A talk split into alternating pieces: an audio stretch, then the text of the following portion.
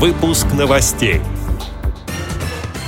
На заседании Совета директоров хозяйственных обществ ВОЗ обсудили проблемы и перспективы предприятий. Члены Крымской региональной организации ВОЗ посетили Академический театр имени Горького. Активисты Саратовской и Энгельской местных организаций ВОЗ сразились в шахматном турнире.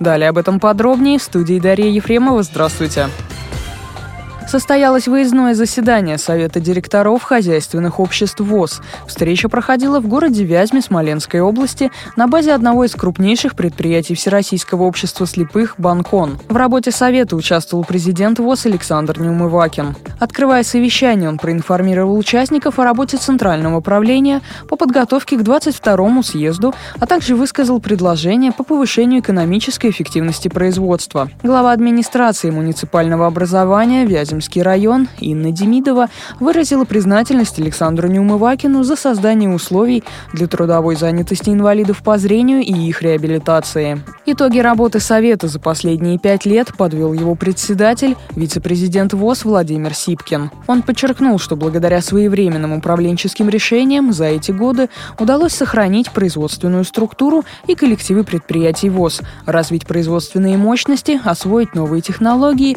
и расширить коммерческие связи. По итогам были выработаны рекомендации для дальнейшей работы руководителей предприятий. В завершении члены Совета приняли резолюцию, в которой поддержали деятельность Центрального управления ВОЗ и призвали делегатов 22-го съезда поддержать кандидатуру Александра Неумывакина на пост президента ВОЗ, сообщает пресс-служба общества.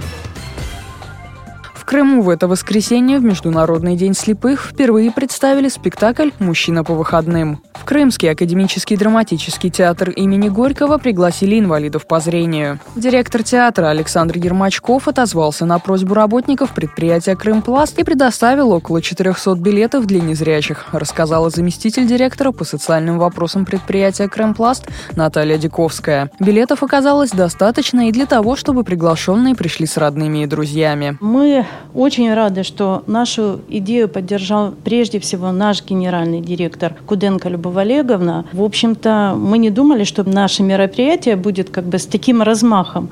Мы пришли и просили у директора малый зал.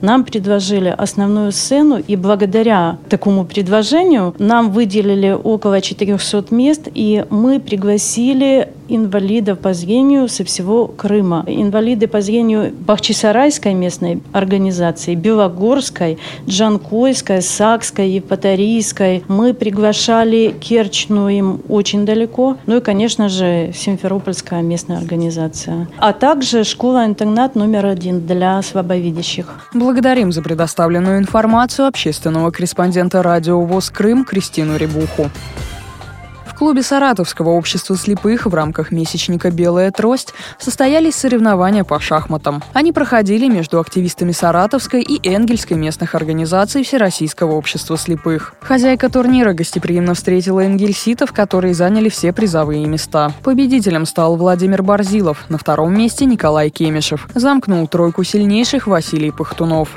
Им вручили медали и грамоты от спорткомитета Саратова. Благодарим за предоставленную информацию сотрудника Саратовской местной организации ВОЗ Романа Неуструева. С этими и другими новостями вы можете познакомиться на сайте Радио ВОЗ. Мы будем рады рассказать о событиях в вашем регионе. Пишите нам по адресу новости собака ру. Всего доброго и до встречи.